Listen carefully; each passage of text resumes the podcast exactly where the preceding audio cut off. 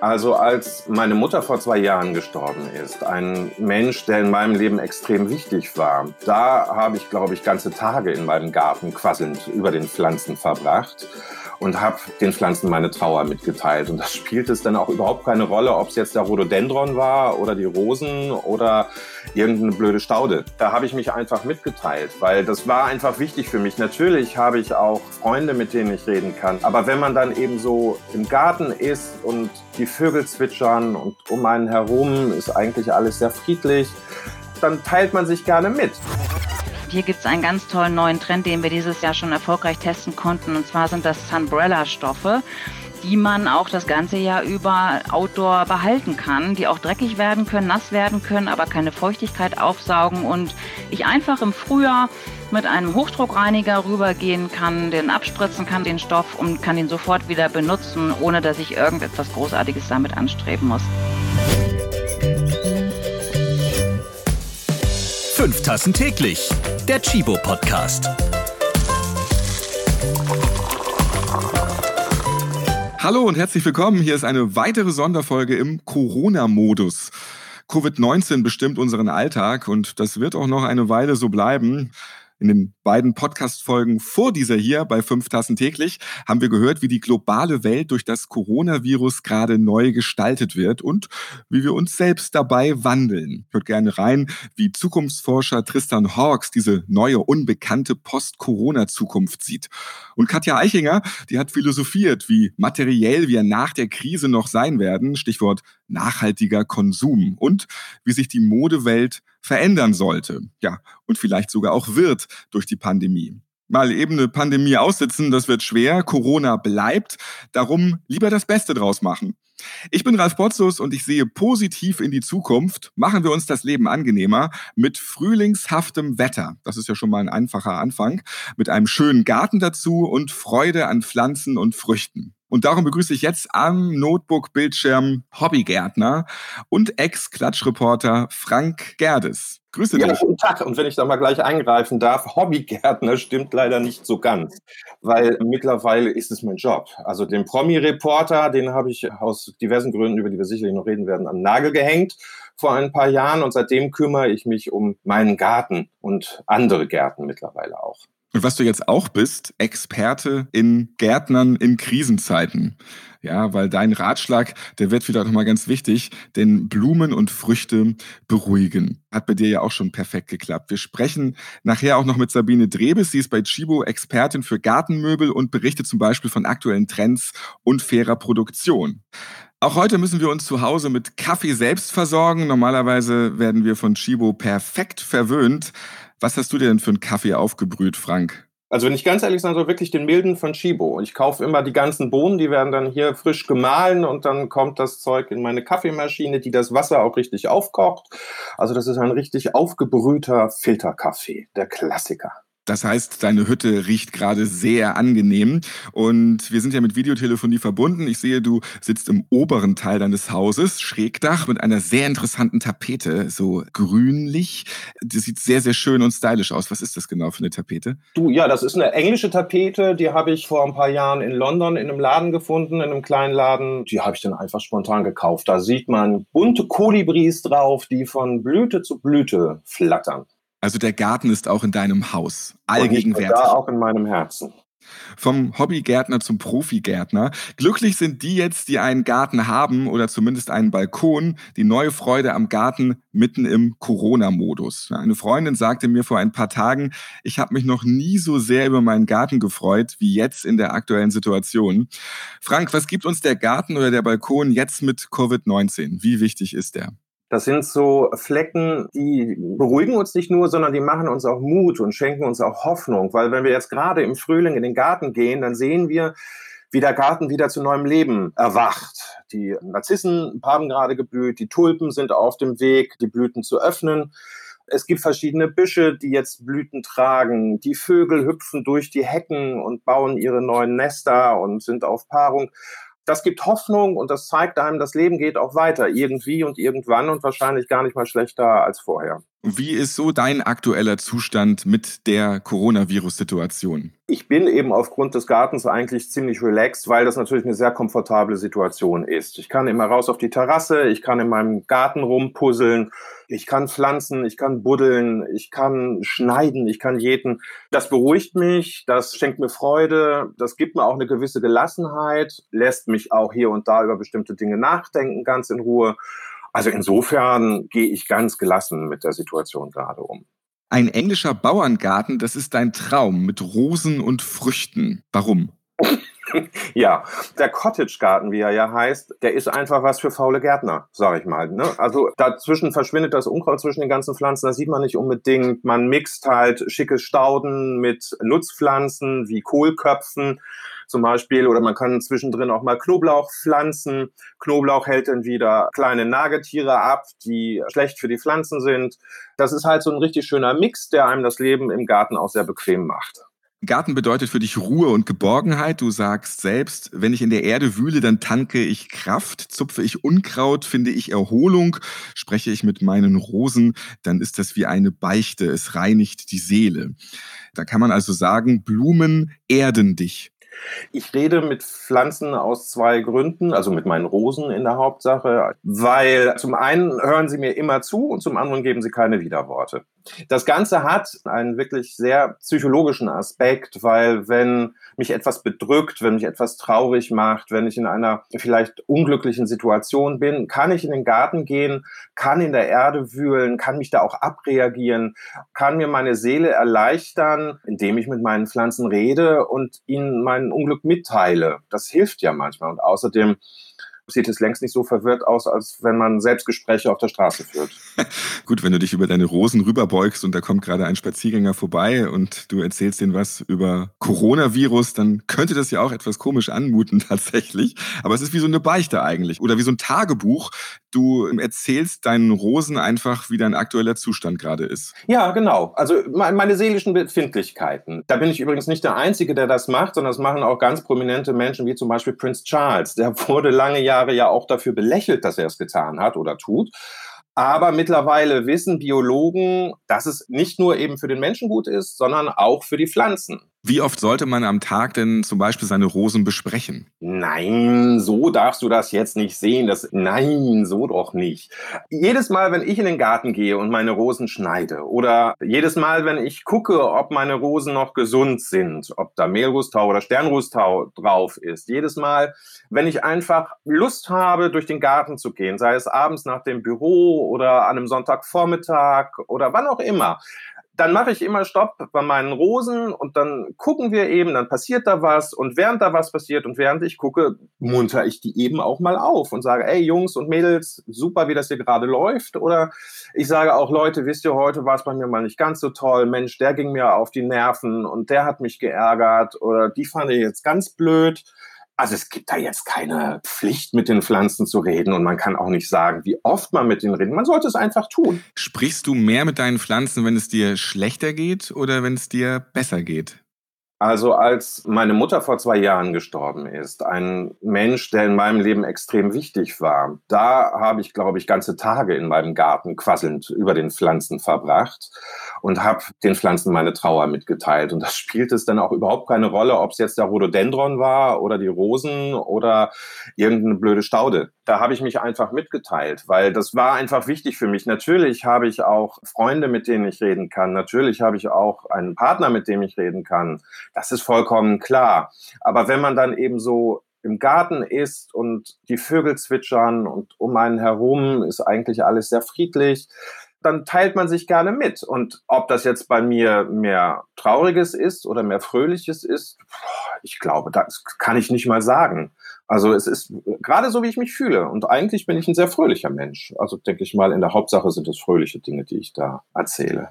Du hast eben deinen Partner erwähnt. Darf der im Garten einfach auch mal auf der Liege liegen und sich entspannen oder muss der auch immer mit anpacken? Ist Garten dein Ding oder wurschtelt ihr da beide rum? Also ich sag mal so, ich bin eigentlich ganz happy, wenn mein Mann auf der Gartenliege liegen bleibt. Weil ähm, der kann eine Staude nicht vom Unkraut unterscheiden. Der weiß nicht, was Storchschnabel ist, der weiß nicht, was Phlox ist Ja, einen Löwenzahn und eine Pusteblume erkennt er vielleicht noch. Ansonsten reißt er mir da Dinge aus den Beeten, die eigentlich lieber drinnen bleiben sollten. Und deswegen bin ich in der Regel eigentlich ganz froh, wenn der auf der Gartenliege liegen bleibt. Auf welches Obst und Gemüse aus eigenem Anbau bist du denn besonders stolz? Was gelingt dir da so am besten? Du, das ist ganz unterschiedlich. Also, ich habe zum Beispiel drei wunderbare Apfelbäume, die tragen eigentlich jährlich immer so wahnsinnig viele Früchte, dass ich die Hälfte davon an einen Pferdehof geben konnte, damit die Tiere was davon haben und die Früchte nicht einfach sinnlos irgendwo vergammeln. Dann habe ich einen Kirschbaum, ich habe einen Pflaumenbaum, ich habe einen Birnenbaum bei mir im Garten Seit zwei Jahren habe ich aber auch noch ein Gewächshaus bei mir im Garten stehen, in dem ganz tolle Tomaten wachsen, ganz leckere Paprika oder Gurken auch. Jetzt kann ich bald die ersten Kopfsalate wieder ernten. Also im Großen und Ganzen ist es in meinem Garten eigentlich so, dass ich auf der einen Seite die schöne Staude und die tolle Rose stehen habe und auf der anderen Seite dann Nutzpflanzen wie eben Bäume, Apfelbäume, Obstbäume oder eben Tomaten und Zucchini das ist ja wirklich eine Vielzahl, was du da hast in deinem Garten. Das ist ja eigentlich schon wie früher, als du noch der rasende Klatschreporter warst. Der Spruch von früher, der passt auch jetzt. Bei Frank ist immer was im Busch. Da kannst du gut ernten. Und hast du da auch einen Tipp für uns mal, wie man das machen kann? Weil, also ich habe auch einen Garten und da habe ich auch einen, drei Apfelbäume sogar und habe einen Kirschbaum. Und der Kirschbaum zum Beispiel, der, der blüht dann immer schön, aber ich habe nicht einmal eine Kirsche da runterpflücken können. Die gehen einfach immer kaputt. Hast du immer schöne knackige Kirschen? Eigentlich habe ich auch sehr leckere Kirschen, nur ich verpasse halt sehr häufig die rechtzeitige Ernte und die Vögel sind dann schneller und fressen und picken die Dinger dann weg und dann hast du da nichts mehr von. Also bei den Obstbäumen ist es so, die werden halt von mir im späten Winter, frühen Frühjahr geschnitten und dann lasse ich die eigentlich in Ruhe das ganze Jahr über, weil ich mir denke, das sollen jetzt die Bäume machen und die Bienen dann wird halt nochmal geerntet und das war's. Also ich kümmere mich gar nicht so um die Bäume. Dann ist es wahrscheinlich einfach auch ein Glücksspiel, wie denn da die Früchte dann hinkommen und was für Käfer oder andere Insekten da vielleicht draufgehen. Naja, du kannst natürlich bestimmte Sachen einfach machen. Also es gibt zum Beispiel Leimringe, die bindest du um den Baum, dann können halt die kleinen Viecher nicht draufkrabbeln. Ne? Dann bleiben die später dann im Leim, der da drauf ist, kleben. Dann sollte man vor allem, wenn man einen Kirschbaum hat, eigentlich den Kirschbaum rechtzeitig mit einem großen Netz abdecken, damit eben die Vögel die Ernte nicht vorher vernichten. Dein Garten hat dir buchstäblich nach einer schweren Krise das Leben gerettet. Was war genau passiert bei dir? Ich war ja lange Jahre Klatschreporter. Ich habe 25 Jahre als Klatschreporter gearbeitet. Wenn man das mit Herz und Seele macht, so wie ich das getan habe, dann bist du eigentlich von morgens bis spät in die Nacht unterwegs, hast zu tun, hast keine Freizeit, kein Privatleben. Und ich war da eigentlich auch immer sehr ehrgeizig. Ich wollte immer die beste Geschichte, die größte Geschichte, den tollsten Namen, den spektakulärsten Promi haben in meinen Geschichten. Das hat dann letzten Endes dazu geführt, dass ich einen Burnout bekommen habe. In Hamburg in einer Privatklinik zu einer Untersuchung saß und die Psychologin schon mir riet, doch jetzt einfach mal ganz spontan in diese Klinik zu ziehen für acht Wochen, um mich dort auszukurieren. War aber nichts für mich, typisch Kerl halt, ne? Krankheiten, die man nicht sieht, die gibt's nicht. Also habe ich mich ins Auto gesetzt, bin losgefahren und wollte wieder in die Redaktion weiterarbeiten. Und während dieser Autofahrt rief mich eine Freundin an, mit der ich eigentlich zum Interview verabredet war, wollte wissen, was los ist. Ich habe sie dann erzählt. Und die ist so rigide, dass die mich einfach brüllenderweise am Telefon nach Hause geschickt hat. Also die hat mich einfach für verrückt erklärt, für bekloppt, wie ich dann jetzt noch dran denken könnte, in die Redaktion zu fahren. Ich müsste nach Hause, ich sollte mich krank melden. Wenn ich schon nicht in die Klinik wolle, soll ich doch erstmal nach Hause fahren und da bleiben. So, und das habe ich dann gemacht. Ich habe dann gedreht, bevor ich am Verlag war, bin dann nach Hause gefahren zu mir aufs Dorf, ins Haus, habe mich in den Garten gestellt, dann rief die Freundin wieder an und dann sagte die zu mir, weißt du was, war tiefer Winter, Schnee lag, es hat gefroren, es war eigentlich das totale Depri-Wetter, Wolken verhangen, der Himmel, alles grau, ganz fürchterlich. Und die sagte, geh jetzt einfach mal durch den Garten und guck mal, was da bei dir rumsteht. Damals hatte ich allerdings noch keine Ahnung vom Garten. Aber damit ging dann alles los. Also der Garten hat mich über eine etwas längere Zeit, also wir reden hier von einem Jahr ungefähr, aus dem Burnout herausgezogen. Der Garten hat mich von dem Burnout kuriert. Was ist da genau passiert mit dir? Hast du da was gefühlt, gespürt? Irgendwas war ja der Auslöser. Das Erste, was mir im Garten aufgefallen ist an diesem Tag, nicht sofort, es hat ein bisschen gedauert.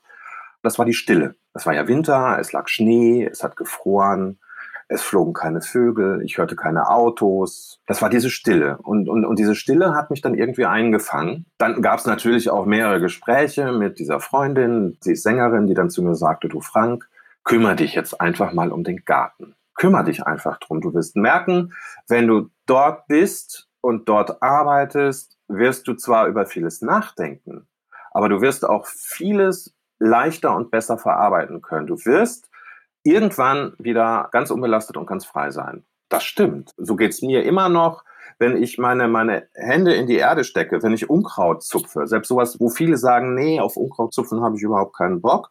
Dann sage ich doch, ich habe Lust drauf, weil das ist mein Yoga. Wenn ich wütend bin, kann ich Aggressionen abarbeiten. Wenn ich mit dem Haken da durch die Fugen gehe, wenn ich nachdenken will oder Entschlüsse treffen muss, dann kann ich das wunderbar beim Unkraut zupfen. Also jedes Mal, wenn ich irgendwas rausreiße, ist entweder eine Idee da oder eine Erleichterung. Hinterher geht es mir auf alle Fälle besser und ich weiß, was ich will. Wie ist dein Tagesablauf jetzt? Kannst du es mal beschreiben, wie der Garten da auch immer wieder mit reinspielt in dein neues Leben? Das Merkwürdige bei der ganzen Geschichte ist ja, dass ich dachte, wenn ich mich jetzt nur auf den Garten konzentriere, dann bin ich auch nur draußen. Dann schnippel ich nur die Blumen, dann ernte ich das Obst, dann kümmere ich mich um die Tomaten im Gewächshaus oder whatever. Das mache ich auch, zwei, drei Stunden am Tag, aber ich bin ja auch Journalist. Das Schreiben kann ich halt nicht bleiben lassen. Das macht mir eben wahnsinnig viel Spaß. Ich habe dann angefangen, ein Gartenbloggazin zu entwickeln, frankskleinergarten.de. Das ist mittlerweile eines der erfolgreichsten deutschsprachigen Gartenbloggazine. Da schreibe ich für, damit verdiene ich auch Geld. Das heißt, ich habe da Werbekunden, die ich mir auch immer wieder angeln muss und die ich auch immer wieder kämpfen muss. Dann habe ich ja ein Buch geschrieben, Stars in Gummistiefeln. Dann besuche ich viele Menschen in ihren Gärten und gebe auch da Tipps. Viele, die auf meine Seite kommen, schicken mir E-Mails. Auch heute Morgen kam wieder eine von einer Frau, die halt wissen wollte, wie sie eine ganz bestimmte Hecke zusammenpflanzen kann, auf welche Pflanzabstände man da achten muss. Also ich bin jetzt auch die Ratgebertante. Ja, insofern dachte ich halt am Anfang, wenn ich mich auf den Garten konzentriere, dann bin ich nur im Garten. Aber je länger ich mich mit dem Thema beschäftige, desto weniger bin ich eigentlich mittlerweile im Garten. Aber eben alles jetzt von zu Hause, weil ich nach dem Burnout, dem festangestellten Dasein als Reporter Adieu gesagt habe. Eigentlich auch dem Leben als Klatschreporter. Wir hören gleich noch mehr von der Gartenberater-Tante.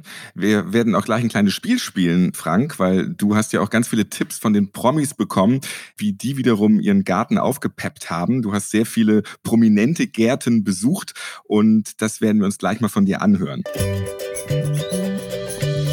Bei mir ist jetzt auch Sabine Drebes, verantwortliche Abteilungsleiterin für Möbel bei Chibo. Du bist die Expertin für Gartenmöbel. Ich grüße dich. Hallo. Hallo freut mich dabei zu sein. Aus dem Homeoffice auch via Notebook zugeschaltet.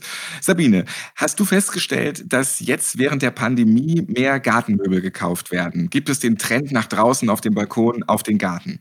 Auf jeden Fall, das kann ich zu 100 Prozent bestätigen. Also wir sind ja seit einigen Jahren zwar Gartenmöbelanbieter, aber haben in diesem Jahr eine ja besonders starke Nachfrage erfahren und da machen die Kunden auch nicht halt vor kleinen Flächen oder auch eben größeren Gartenausstattungen. Seit ein paar Wochen ist das Wetter ja auch schon richtig schön und da geht es dann schon richtig los mit dem Kaufen der guten Gartenmöbel, oder? Absolut, das konnten wir auch zu 100 Prozent feststellen. Die Kunden kaufen bei uns eigentlich seit Anfang März vermehrt Gartenmöbel weit über den Vorjahren.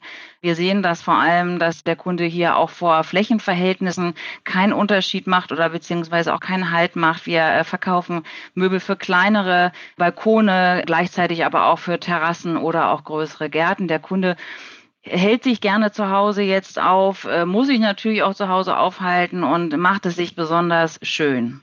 Also aus dem Klopapierüberschuss hat man sich jetzt noch nicht Gartenmöbel gebastelt. Da holt man sich nach wie vor die richtig gute Qualität. Was ist denn so das beliebteste Gartenmöbel, was jetzt so gerade aktuell gekauft wird in der Pandemie? Gibt es ein Corona-Lieblingsprodukt? Also man sieht eindeutig, das Thema Homing oder auch Cocooning hat auch so ein bisschen diesen Effekt, dass man sich das Wohnzimmer nach draußen holt. Das macht sich insbesondere darin bemerkbar, dass wir Lounge-Möbel, Sofaecken oder auch multifunktionale Sofas und Sessel ganz besonders gut verkaufen. Auch kombiniert gerne mit kleinen Dining-Tischen, die variabel verstellbar sind, sodass ich eben relaxen, aber eben auch draußen essen kann. Und bei Balkon- oder Gartenmöbel die alles entscheidende Frage, Holz oder Plastik?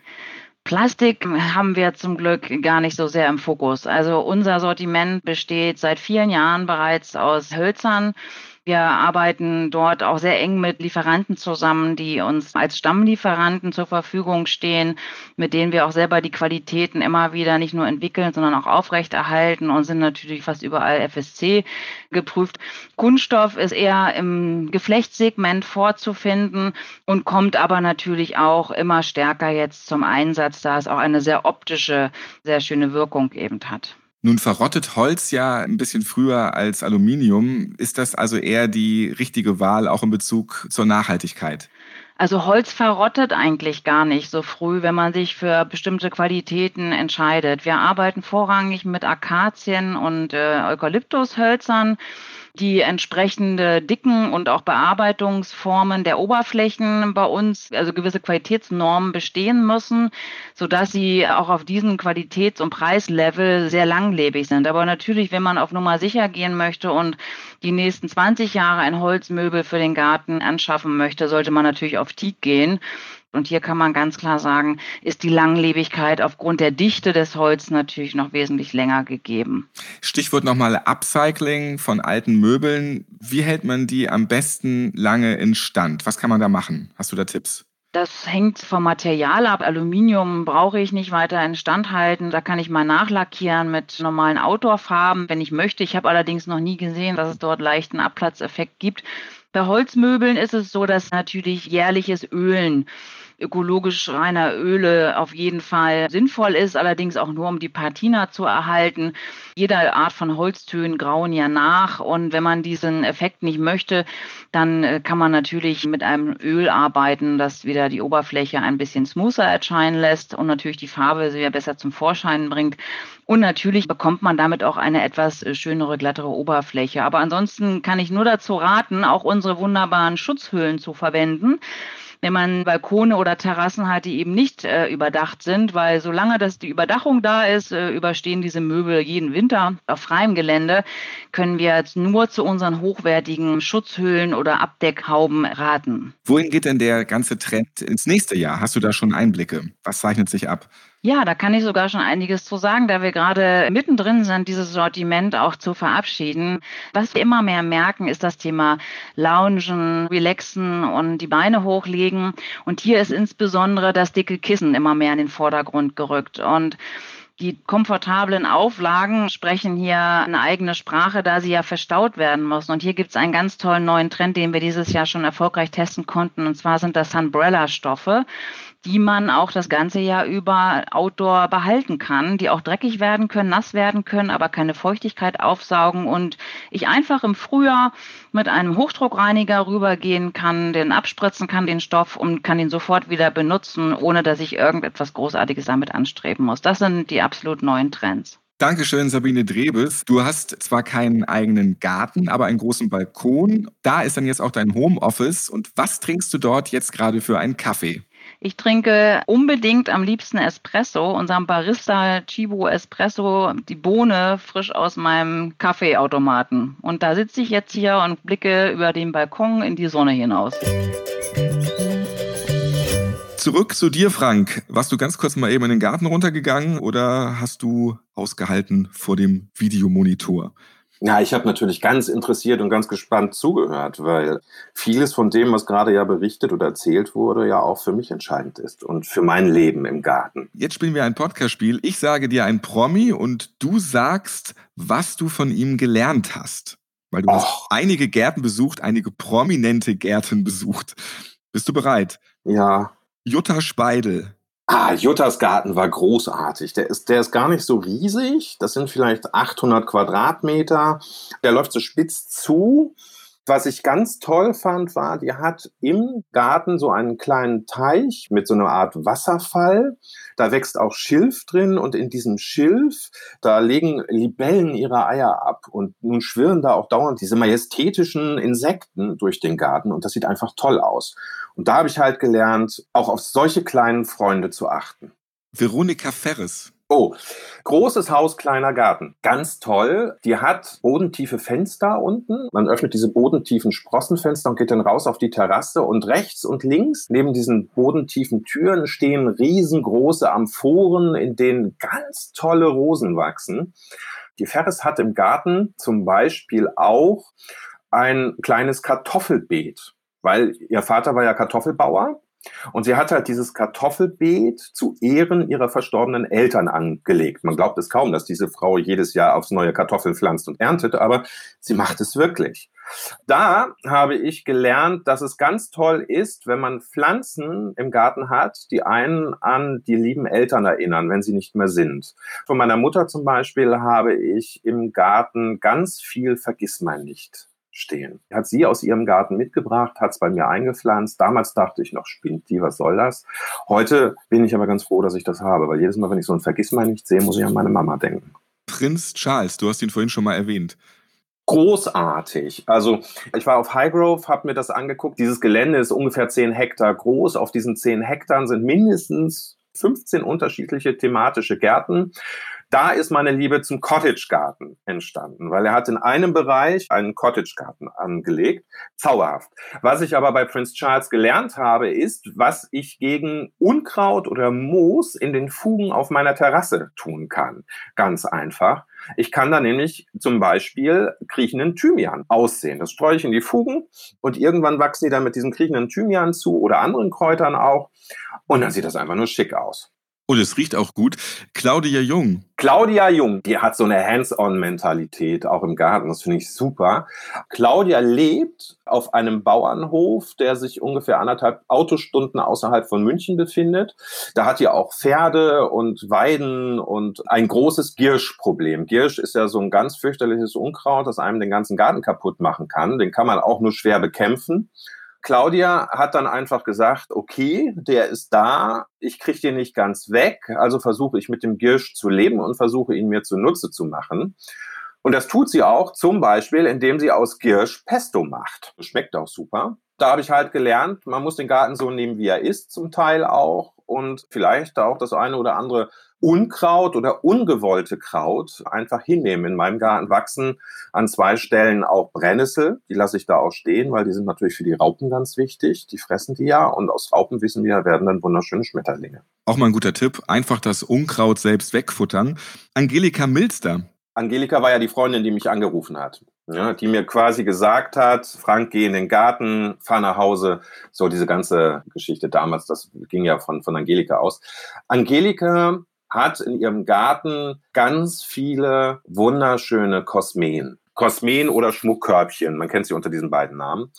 Und diese wunderschönen Blumen, die sät sie alle selber aus. Das sieht dann einfach immer großartig aus. Und von Angelika habe ich nicht nur meine Liebe zum Garten, sondern von Angelika und in Angelikas Garten in der Schweiz habe ich gelernt, dass man eben nicht alles im Gartencenter kaufen muss, sondern dass es oft auch schon reicht, wenn man einfach Samen aussät, weil die Pflanzen kommen dann auch. Und dann noch Saskia Fesker. Saskia ist ja total entzückend. Wir sind uns da eigentlich sehr ähnlich mittlerweile.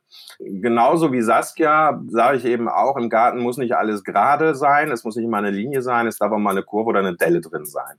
Und genau so geht Saskia zum Beispiel auch mit ihrer Hecke um. Also die nimmt sich diese große Heckenschere, zieht sich ihre Handschuhe an, nimmt diese große Heckenschere und dann schnippelt die einfach mal los auf Däubel komm raus, ohne zu gucken, ist das jetzt oben gerade oder passt es jetzt. Nein, sie macht es einfach nach Schnauze und sie sagt, mir gefällt's, ihr gefällt's und wem es nicht gefällt, der soll halt weggucken. So, das habe ich von Saskia gelernt, dass eben wichtig ist, dass mir der Garten gefällt, dass ich mich in meinem Garten wohlfühle. Was die anderen über meinen Garten denken, sagen oder wie auch immer, spielt überhaupt keine Rolle.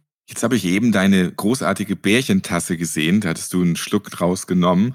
Was ist das genau für eine Tasse? Kannst du die mal beschreiben? Aus der trinkst du deinen Kaffee gerade. Ja, ich würde sagen, das ist fast so ein Viertel-Liter-Pot. Das ist eine große Tasse, auf der eben verschiedene Beeren sind. Designt ist die von Roy Kirkham. Die kommt natürlich auch aus England. Die habe ich nämlich in Heathrow auf dem Flugplatz gekauft, als ich mal wieder da war. Aus dieser Tasse trinke ich meinen Morgenkaffee. Weil ich brauche morgens, um richtig wach zu werden, ich glaube, einen halben Liter Kaffee ohne geht's gar nicht. Das ist halt so eine Reporterkrankheit auch. Ne? Da sorgt man den ganzen Tag über Kaffee, um wach zu bleiben, damit man abends dann nochmal auf die Pirsch, auf die Party oder wohin auch immer gehen kann. Mit dieser Tasse beginnt dein Morgen bereits schon mit fünf Tassen täglich. Da hast du das Pensum dann schon geschafft. Ja, sieht auf jeden Fall sehr schön aus. Und welche Rolle spielt Kaffee für dich im Garten? Du nutzt ja auch Kaffeesatz dort. Kaffeesatz ist ein sensationeller Dünger für Rosen. Kostet nichts, ist eigentlicher Abfall. Normalerweise schmeißen wir es ja weg. Aber man kann ihn halt nehmen und streut ihn dann zwischen die Rosen, hakt das Ganze ein bisschen ein, gießt es und schon zieht dieses Koffein, glaube ich, oder was da drin steckt, was eben die Rosen dazu bringt, besser zu treiben, schöner auszusehen, in die Erde. Man hat eben dieses tolle Ergebnis, man hat nichts dafür gezahlt, das ist nachhaltig. Und mal abgesehen davon, Kaffee im Garten. Also ich finde gerade jetzt im Frühling, wenn die Sonne so schön scheint und man im Garten gearbeitet hat, gibt's doch nichts Besseres, nichts Tolleres, als am Nachmittag mit einem richtig schönen Stück Erdbeerkuchen und einer Tasse Kaffee auf der Terrasse zu sitzen und sich das, was man geschafft hat, anzugucken und sich drüber zu freuen. Moin, moin, ich krieg mal kurz dazwischen. Ich habe gehört hier, ihr redet über Garten. Benjamin hier. Ich bin ja äh, passionierter Pflanzenliebhaber. Da will ich mal mich einklingen. Moin Benjamin, Benjamin Wiedegren, der Chibo Kaffeesommelier und Kaffeeexperte. Ja, moin. Du bist auch Gartenexperte oder was? Ja, äh, Hobby-Pflanzenexperte, sagen wir es mal so. Garten habe ich nicht, aber ich habe den Garten nach innen verlagert. Also hier ist alles grün in der Wohnung und ich bemühe mich und lerne täglich dazu, aber ich gebe auch im Privaten immer schon diverse Pflanzentipps natürlich. Und mittlerweile, ich sag mal so, der aktuelle Pflanzencount liegt so um die 80 Zimmerpflanzen. Also es ist schon ein kleiner Garten, den ich hier über die Zeit so aufgebaut habe vielleicht. Dann auch herzlich willkommen, Benjamin Wiedegren, hier in diesem ja, Podcast. Danke, danke. Du hast keinen Balkon, dann hast du beschlossen, Mensch, ja. ich brauche aber auf jeden Fall ganz viel Natur um mich rum. Ja, genau. Beschreib das doch mal. Wie sieht das aus in deiner Wohnung? Wie viele Quadratmeter hast du? Wie viele Pflanzen stehen da wo? Neben dem Bett, auf dem Bett? Äh, kuschelst du dich mit Pflanzen ein? Wie muss ich mir das vorstellen bei fast 100 verschiedenen Pflanzen in der Bude? Ich sehe hier jeden Tag noch Platz für weitere 200, ehrlich gesagt. Viele haben das ja so, dass wir dann so ein gehäuft an einer Ecke ganz, ganz viele Pflanzen stehen haben. Ich habe die tatsächlich sehr breit gestreut. Würde behaupten, dass auch wirklich in jedem Zimmer mindestens zehn Pflanzen stehen. Tatsächlich wird es spannend auch immer mit dem Umarrangieren. Also dann kommt eine neue Pflanze dazu, die ist dann plötzlich zu groß, dann muss ich alles umbauen, dann bin ich eine Stunde beschäftigt, bis das wieder alles irgendwie so gut steht. Die wollen ja dann auch, die eine will nicht in Zucht, die nächste will nicht in die Sonne und, und, und, und, und. Sind ja auch alles kleine Diven, aber da kann ich ganz gut mit um, bin ich ja im Grunde manchmal auch. Und was hast du denn so genau für Pflanzen? Alles. Was ich tatsächlich wenig habe, sind Kakteen. Das sind, glaube ich, nur so zwei, drei. Sukkulenten kann ich auch nicht so gut. Ich bin ein großer Philodendron-Liebhaber. Da habe ich, glaube ich, sechs, sieben, acht verschiedene. Und so ein ganz paar besondere Pflanzen auch, wo man dann tatsächlich ein bisschen mehr Geld für ausgeben muss, was dann kein Mensch mehr versteht, auch im privaten Rahmen. Wenn ich dann wieder irgendwie in irgendwelchen Special-Pflanzenläden online einen besonderen Ableger bestellt habe, der ganz winzig ist, aber irgendwie 40 Euro gekostet hat oder so.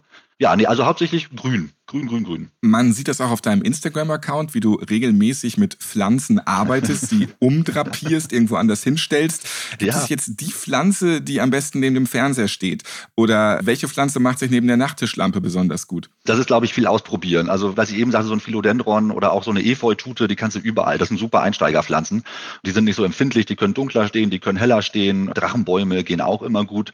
Das sind Pflanzen, die sind easy zu handeln. Die kann ich überall hinstellen. Dann gibt es halt Pflanzen, die brauchen ein bisschen mehr Aufmerksamkeit oder müssen den richtigen Platz finden. Da muss man tatsächlich häufiger mal umstellen. Aber das Schöne bei den Pflanzen ist ja, man kriegt da sofort Feedback, nicht? Also wenn die dann die Blätter einrollen oder hängen lassen oder sich wellen oder abfallen, dann weiß man, man muss halt irgendwas ändern. Meistens ist es der Standort. Wenn du jetzt so viele Pflanzen in deiner Wohnung hast, wie viele Insekten hast du denn auch dazu zusätzlich? Ja, nix. Ich bin tatsächlich hier gut weggekommen. Also viele von der, ich sag mal, aus der Pflanzen-Community haben ja durchaus öfter mal auch Schädlingsbefall und das ist dann immer natürlich ein großer Schmerz.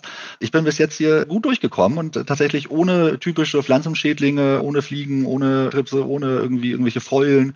Also von daher hier klopf, klopf, klopf. Das darf auch gerne so bleiben, weil das ist dann tatsächlich sehr ärgerlich. Dann geht das große Arbeiten los. Dann müssen die Pflanzen in Quarantäne, dann müssen die irgendwie umgetropft und ausgetrocknet und, und dann musst du irgendwie, ach nee, dann weiß ich nicht, ob ich das so gut hinkriege. Jetzt sind wir ja quasi schon in Quarantäne und dann nochmal eine zusätzliche Pflanzenquarantäne, das ist dann wirklich zu viel. Wie riecht es denn in deiner Wohnung? Bei so vielen verschiedenen Pflanzen sind doch auch die merkwürdigsten oder auch angenehmsten Gerüche so gepaart nebeneinander. Das ist tatsächlich ganz schön, aber ich muss sagen, zurzeit rieche ich eher weniger die Pflanzen.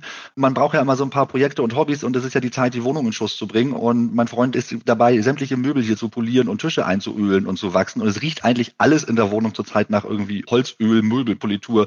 Ich komme gar nicht mehr hinterher mit den Pflanzen. Wir haben so einen kleinen Battle, glaube ich. Deswegen bin ich jetzt dazu übergegangen, noch ab und zu nochmal Schnittblumen zu kaufen. Versuche etwas drüber zu stänkern. Andere stehen morgens früh auf, weil sie noch ihre Gassi-Runde gehen müssen mit den Hunden.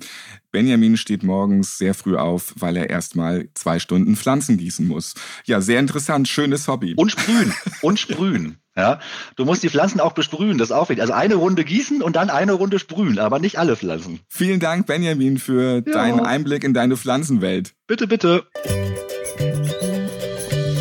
Das war eine weitere fünf Tassen täglich Folge in Zeiten von Corona.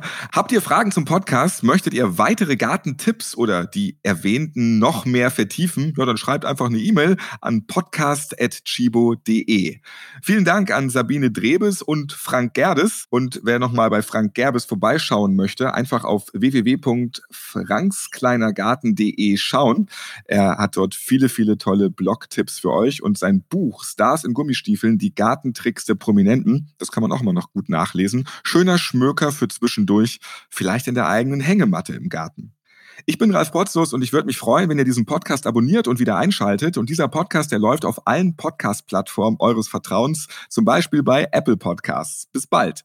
Ja, und Frank, eine prominenten Geschichte zum Abschluss, die musst du einfach nochmal verraten. Ich sage nur Barack Obama nackt großartig. Hätte ich auch nie geglaubt, aber Barack Obama ist ein ganz großer Fan des Naked Gardening Days, der immer Anfang Mai weltweit stattfindet bzw. zelebriert wird. Dann hüpfen einfach die Gartenfans splitterfasernackt, so wie der liebe Gott sie erschaffen hat, in den Garten und machen ihre Gartenarbeit. Egal ob Unkraut zupfen, Hecke schneiden oder Buchsbaum scheren, na das vielleicht nicht, da könnte was passieren. Gefährlich. Ja, dann posten die halt ganz lustige Fotos von sich. Und das fand ich jetzt so klasse, dass Barack Obama da mitmacht, dass ich mir dachte, das muss ich auch mal ausprobieren. Hab dann aber ganz schnell gemerkt, das ist nichts für mich. Da muss der Rhododendronstrauch noch ein bisschen höher wachsen. Fünf Tassen täglich. Der Chibo Podcast.